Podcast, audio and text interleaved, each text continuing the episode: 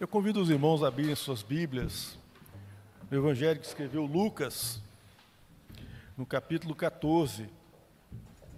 Nós veremos do verso 15 até o verso 24, uma parábola surpreendente que Jesus conta aqui, né? Creio eu, deve ter chocado bastante a audiência que o ouvia atentamente. Lucas capítulo 14, a partir do verso 15, Diz assim a palavra do Senhor. Ao ouvir tais palavras, um dos que estavam à mesa com Jesus lhe disse: Bem-aventurado aquele que participar do banquete do no reino de Deus. Jesus, porém, respondeu: Certo homem deu um grande banquete e convidou muitos. À hora da ceia, enviou seu servo para, para avisar aos convidados: Venham, porque tudo já está preparado. Mas todos eles, um por um, começaram a apresentar desculpas. O primeiro disse: Comprei um campo e preciso ir vê-lo. Peço que me, que me desculpe. O outro disse: Comprei cinco juntas de bois e vou experimentá-las. Peço que me desculpe. E outro ainda disse: Casei-me, por isso não posso ir. O servo então voltou e contou tudo ao seu senhor. E então, irado, o dono da casa disse ao seu servo: Saia depressa para as ruas e pelos becos da cidade e traga para cá os pobres, os aleijados, os cegos, os coxos. E mais tarde o servo lhe disse: Patrão, eu já fiz tudo o que o Senhor me pediu, mas ainda há lugar. Então o Senhor disse ao servo: Saia agora pelos caminhos, pelos valados, pelos atalhos, obrigue todos a entrar para que a minha casa fique cheia de alegria. Porque digo a vocês, e aqui já é Jesus dizendo, né? não é mais o Senhor da parábola, é o, Jesus, é o próprio Senhor Jesus dizendo para a sua audiência: porque digo a vocês que nenhum daqueles homens que foram convidados provará a minha ceia.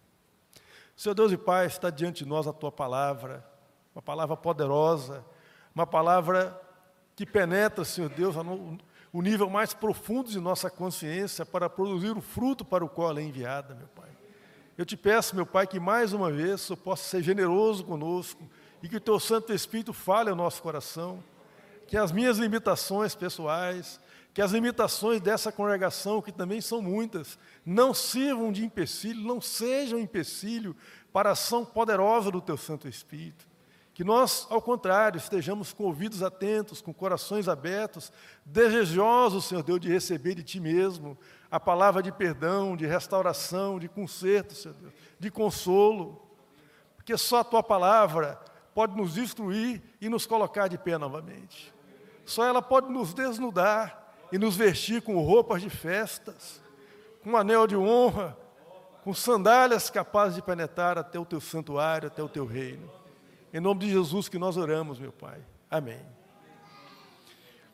Meus irmãos, esse, esse trecho aqui do Evangelho de Lucas, capítulos 13 a 16 aproximadamente, o evangelista narra várias histórias, alguns eventos que de fato aconteceram, é, situações históricas, e também algumas parábolas contadas por Jesus, dentre elas essa aqui, que eu contei, mas no capítulo 15 tem aquela que é a mais célebre de todas as parábolas de Jesus, que é a do filho pródigo.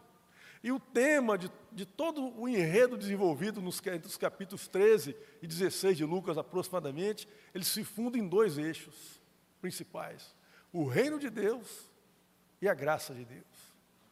E nessa parábola aqui, meus irmãos, a discussão, o contexto aqui, Jesus estava num jantar, possivelmente na casa de alguém importante naquela cidade, possivelmente fariseus estavam presentes naquela localidade, eles estavam reclinados à mesa, e, e o assunto era sobre o reino de Deus. E vocês percebam que no versículo 15, alguém ali que estava participando daquele momento, um convidado daquela festa, um ouvinte de Jesus, pronuncia palavras grandiosas, quando ele diz: Bem-aventurado aquele que participar do banquete do reino de Deus. Era, era, certamente uma provocação, no bom sentido da palavra provocação aqui, né? Para que Jesus falasse mais sobre o reino, para que Jesus falasse mais sobre a tão esperada presença do reino de Deus entre eles.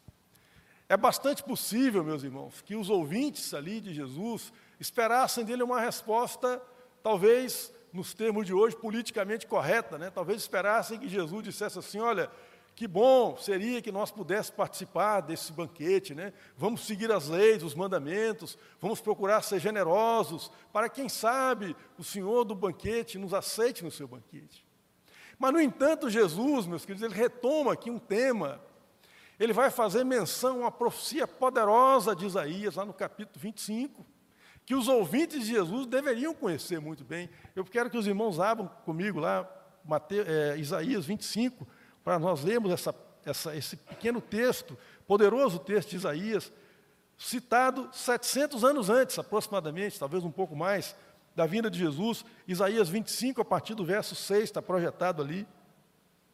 O grande profeta Isaías, o profeta messiânico, aquele que escreveu um livro que falou tanto sobre Jesus, que às vezes é chamado de o quinto evangelho, né?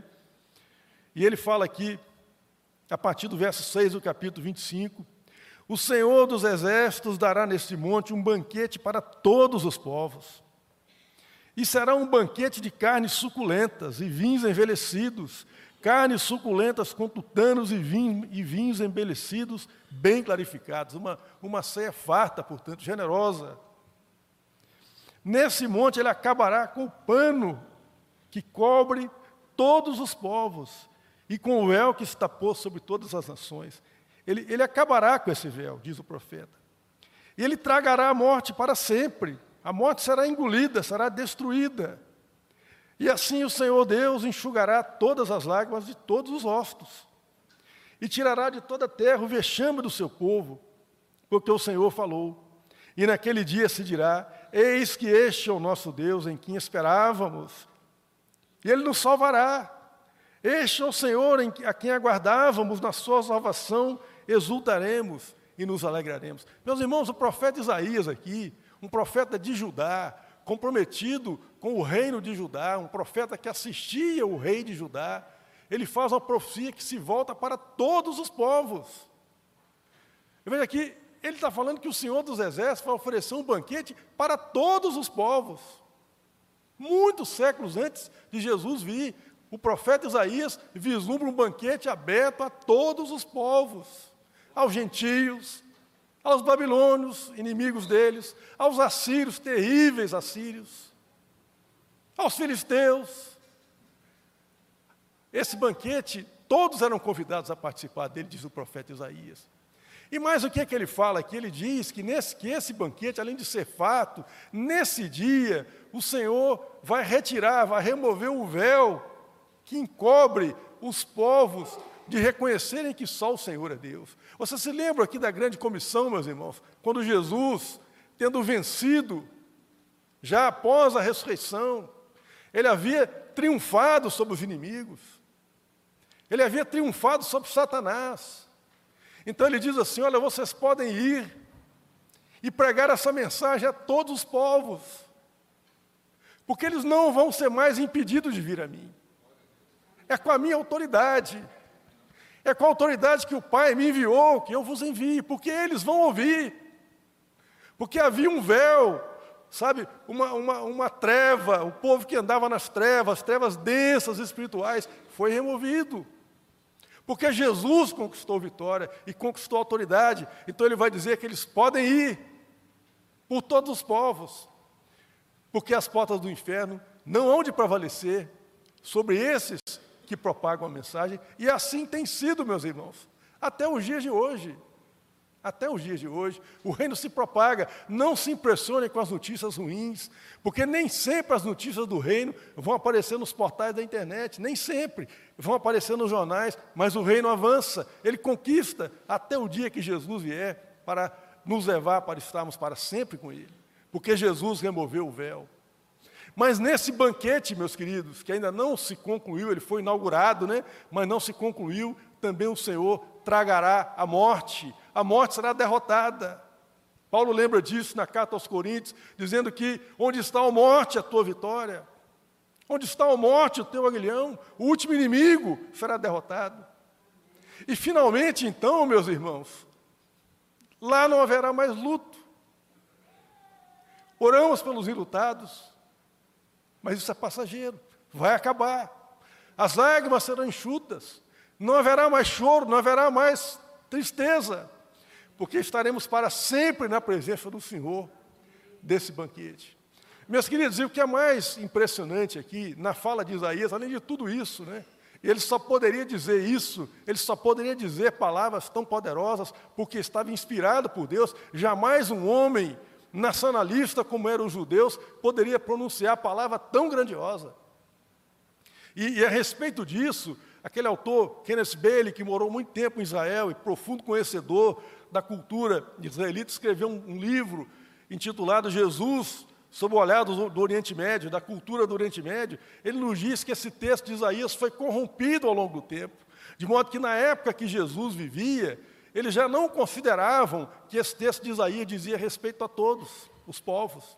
Ele cita inclusive um texto que foi descoberto nesses pergaminhos do Mar Morto, de Qumran, em que ele fala que no grande banquete, esse banquete do qual Isaías fala, não entrariam os coxos, não entrariam os aleijados, não entrariam aqueles que têm defeito físico. Gentio, então, nem pensar.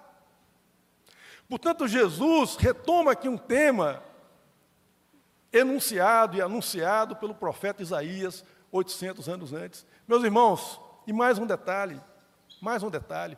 Em todas as religiões que você estudar pelo mundo, se você fizer um estudo comparado das religiões, em todas elas, os adoradores são convocados a oferecer algo ao, ao, seu Deus, ao ídolo a quem eles adoram. Aqui também nós fizemos isso.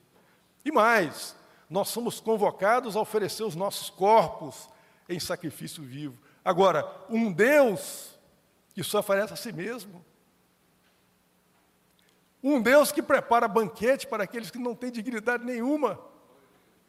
Isso é exclusividade do cristianismo, irmãos. Vocês podem procurar, mas procurem com tempo, vocês não vão achar. Um Deus que se entrega, que se oferece, um Deus que é doação, um Deus que convida para cear com Ele pessoas que aos olhos humanos não têm dignidade alguma. E não só isso, os recebe com fatura, os recebe com honra, os recebe com alegria. E nessa parábola aqui, meus irmãos, como é costume, como era costume no tempo de Jesus e como é costume ainda hoje, mesmo entre nós que estamos tão distanciados daquela cultura na qual Jesus viveu, há um duplo convite. Eu vejo aqui no, no versículo 16, ele anuncia que vai dar um grande banquete e convida as pessoas. E as pessoas, por certo, aceitam o convite. Não é assim que nós fazemos. Se eu vou fazer uma recepção na minha casa, por exemplo, eu tenho que saber se as pessoas podem ir naquela data que vai acontecer. Eu, eu combino antes. Quando alguém vai se casar e vai dar uma recepção, ele convida e pede confirmação. É assim que funciona. Tem que ter uma previsão. E depreende-se aqui que essas pessoas responderam afirmativamente. Tanto assim que quando o banquete finalmente foi preparado, o servo foi simplesmente anunciar que estava tudo pronto. Ou seja, ele foi dizer: olha, lembra aquele banquete que nós combinamos? Pois é, vai acontecer agora nesse sábado, está tudo preparado. Já, já, já contratamos o melhor chefe de cozinha, as iguarias estão preparadas, o bezerro mais cevado já está pronto para ser imolado, para ser sacrificado, e vai ser tudo preparado. E aí o texto diz que todos eles, todos, todos eles começaram a declinar o convite. O texto bíblico cita três, meus irmãos, porque na Bíblia é assim. Três aqui tem um sentido de plenitude, que houve um abandono geral daquele convite. Por exemplo, quando o texto fala que Jesus foi tentado, cita três tentações. Mas, na verdade, Jesus foi tentado durante 40 dias, de todas as maneiras. Aquelas três afirmações são uma síntese, é um resumo, é um sumário daquilo que de mais importante aconteceu. É? Então, todos declinaram o convite. Meus irmãos, isso é uma desonra pública, somente numa cultura, como a cultura do, daquele povo ali, ainda hoje no Oriente Médio, né, nos, nos povos orientais, eles, eles prezam muito pela, pela hospitalidade. A hospitalidade é algo sagrado entre eles. Veio nas cartas de Paulo, ele vai citar quantas pessoas foram cooperadoras com ele, porque ofereceram hospitalidade apenas por isso. Abriram a porta de suas casas. Isso era um costume valioso entre eles. Portanto, declinar um convite já previamente aceitado, já previamente combinado, é uma desonra pública. E Jesus aqui faz questão, seja na parábola, né, ele faz questão de, de, de, colocar claro que as motivações, que as desculpas que foram apresentadas não eram aceitáveis. O primeiro vai dizer assim: olha, eu estou comprando, eu comprei um terreno, eu comprei um terreno e tem que ir lá olhar. Gente, quem compra um terreno sem olhar antes? Ele comprou um terreno que ele ainda vai olhar, é claro que são uma desculpa esfarrapada. O outro comprou uma junta, cinco juntas de boi que ele ainda vai testar, não. Testasse antes. O terceiro teria uma, uma desculpa, está se casando. Mas então por que, que não avisou antes que não poderia participar? Né? Do primeiro convite ele deu afirmativo. No segundo convite ele refugou, de sorte que o senhor daquele banquete ficou desonrado, como qualquer um de nós ficaria. Imagina que situação constrangedora é você oferecer uma festa, as pessoas dizem que vem e chega lá não tem ninguém. O dono daquela festa, meus irmãos, que é a figura do Pai, a figura do Senhor dos Exércitos, do nosso Deus, ele ficou irado. Ele ficou irado com aqueles homens. Mas aí acontece, meus irmãos, a transformação maravilhosa. Porque ao invés de vingar daqueles homens num primeiro momento, esse Senhor prefere usar de, com graça, prefere agraciar aqueles que a princípio não estavam arrolados entre os convidados. Então ele manda o seu servo sair, convidando as pessoas, os pobres, os miseráveis, aqueles que com certeza achariam a coisa mais importante do mundo participar de um banquete como aquele. Então eles aceitam o convite. Mas ainda a casa não está totalmente cheia, tem muitos lugares vagos. O Senhor quer uma festa com alegria, Ele quer receber os seus convidados com honra.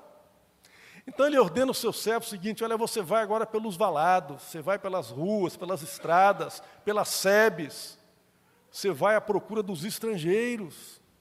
Mas veja bem, os estrangeiros não vão aceitar o convite, porque eles vão achar que isso é bom demais para ser verdade. Então você vai ter que ser bastante persuasivo. Você já imaginou você estar tá, tá visitando Washington lá como, como turista, de repente alguém chega para você e fala, você está sendo convidado para um almoço na Casa Branca. Você fala, esse cara está doido. Quem sou eu para. Tive que batalhar para ter um visto para entrar nesse país, né? Igual o cara me convida como convidado de honra. Não vou achar, isso é bom demais para ser verdade. Esse é o sentido quando o Senhor, quando o Senhor da parábola diz assim: olha, obriga-os a entrar, insista com eles, fala a todo tempo. Porque o convite vai parecer bom demais para ser verdade. Uma festa grandiosa como essa, as pessoas pensam que só poderão ter direito a ele as pessoas mais importantes da cidade.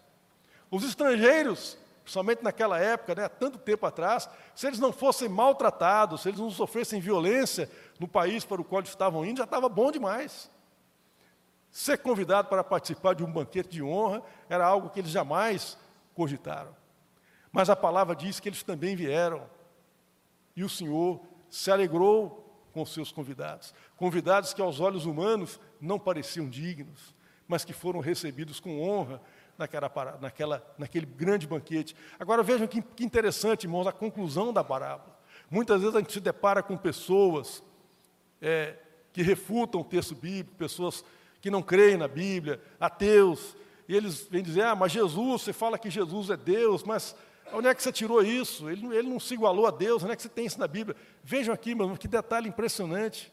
Quando Jesus diz que nenhum deles é o Senhor Jesus dizendo, vocês perceberam que muda a gramática do texto? Antes era uma conversa entre o Senhor da parábola e o servo da palavra da parábola. Agora o verbo vai no plural. Digo a vocês, eu, o Senhor Jesus, digo a vocês, que nenhum desses homens, com esse comportamento, que recusaram esse convite, entrará na minha ceia. Portanto, Jesus aqui claramente se identifica com Deus, com aquele que é o, que é o, que é o, o doador do grande banquete, aquele que pode permitir, que pode credenciar a entrada a esse grande banquete. Meus irmãos, essa é a oferta da graça de Deus. Agora perceba que viver pela graça, andar pela graça, tem um desafio aqui, meus queridos, porque a graça de Deus nos humilha.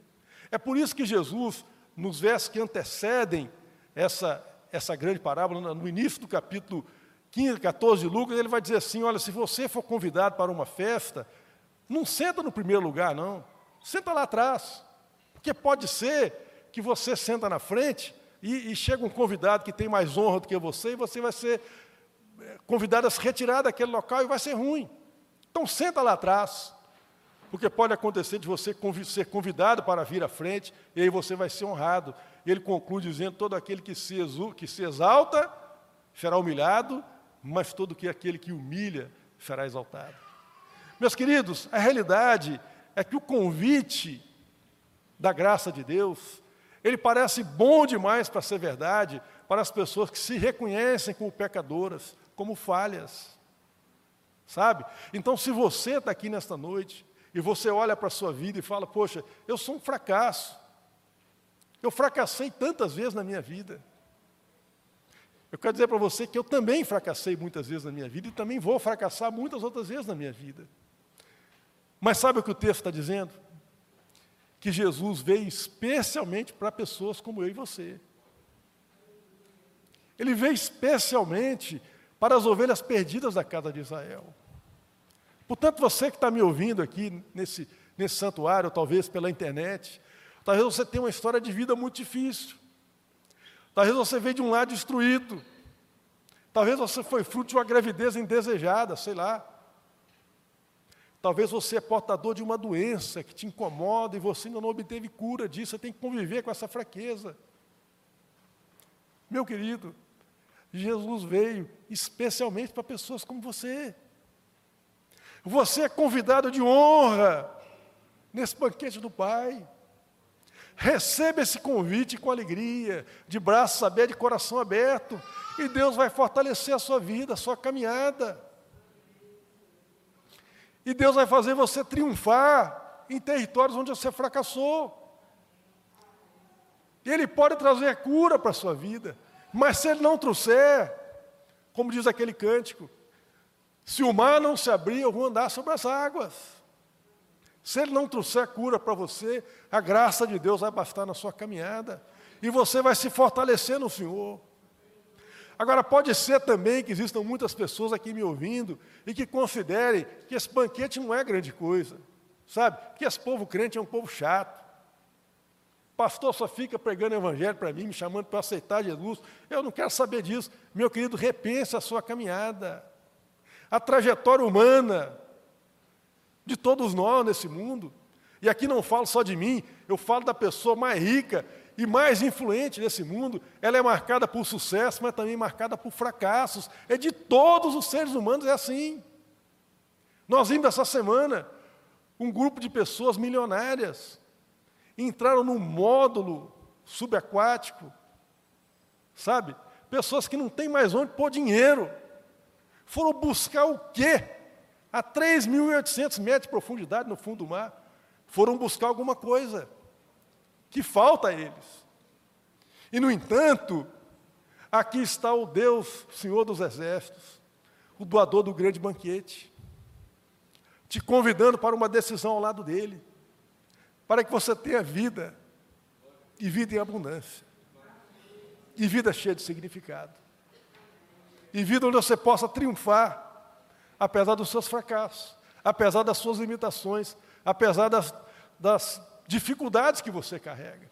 Porque o Senhor nos conduz de, de triunfo em triunfo, de glória em glória. Ele faz que o mal, com que o mal que projetam e que fazem contra nós, se transforme em bênção. Ele faz com que tudo, absolutamente tudo, concorra para o bem daqueles que o amam e daqueles que aceitam o seu convite.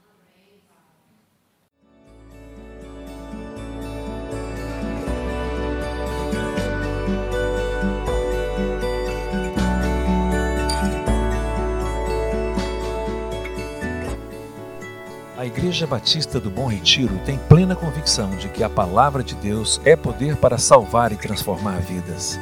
Nosso desejo é que essa mensagem tenha alcançado seu coração. Para saber mais sobre quem somos e em quem acreditamos, acesse ibbrpatinga.com.br.